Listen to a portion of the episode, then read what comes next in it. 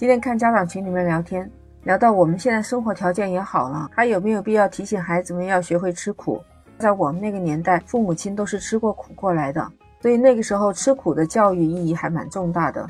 那到现在生活来说，吃苦还有必要吗？今天咱们就来聊聊。你好，我是 Lisa，我在深圳向您问好。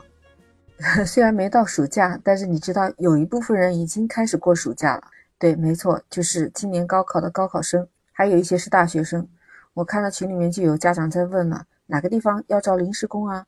我看到这两年他每年都在这个时候开始问，然后回答他的基本上就是去麦当劳或者肯德基。跟这个妈妈聊天就知道，他儿子在家里从小就是除了学习也没干过什么活儿。大学回家一般都是在家里吹吹空调，吃着冷饮，看电影，玩游戏，但从来都不做家务。一开始他觉得还好，反正孩子也难得回来一次，那不做就不做吧，也就那么几天。但自从疫情就不一样了，从去年开始我就看他在问，然后我今天就问他了，他说他儿子和他好几个大学的同学。都相互约着在附近的肯德基或者麦当劳去打工，有这个想法，他的家长也就支持了。他说，孩子说自己可以赚一点生活费，还可以体验一下生活。当然，他也聊到，孩子去工作了以后才明白，干什么都不是那么容易的。首先还要熟悉店里面的环境，用餐的是哪一些人，还得熟悉自己店里面的产品，要给客人要介绍这些食品的类别，还有哪一些是卖点。现在还有网上订餐，还要帮助网上客人配餐送餐。像我们深圳这种国际化都市，少不了有外国客人。那外国的客人，你就需要和他用英语去交流了。他孩子回来说，每做一件事情都不能马虎，而且呢，就算是非常困的时候值夜班，那也得打起精神来为客人服务。一开始他儿子特别不适应，就想到打退堂鼓，但是好在他妈妈坚持了，还有他同学劝他，他也不好意思啊。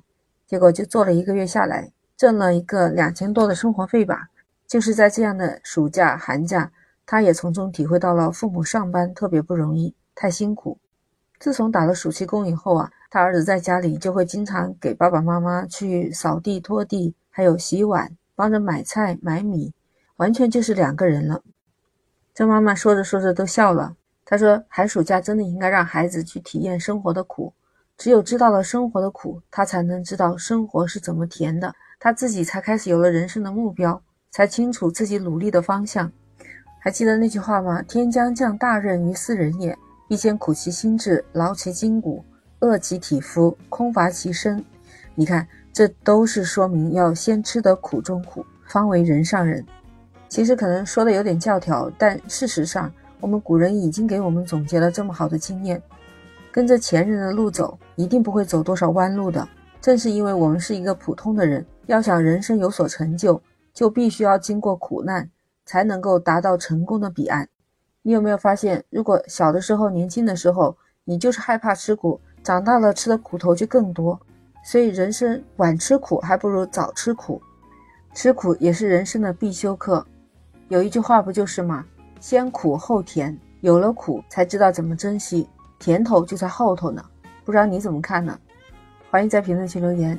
如果你喜欢我这个专辑，请收藏、订阅、转发、关注 Lisa。下一期我们不见不散，拜拜。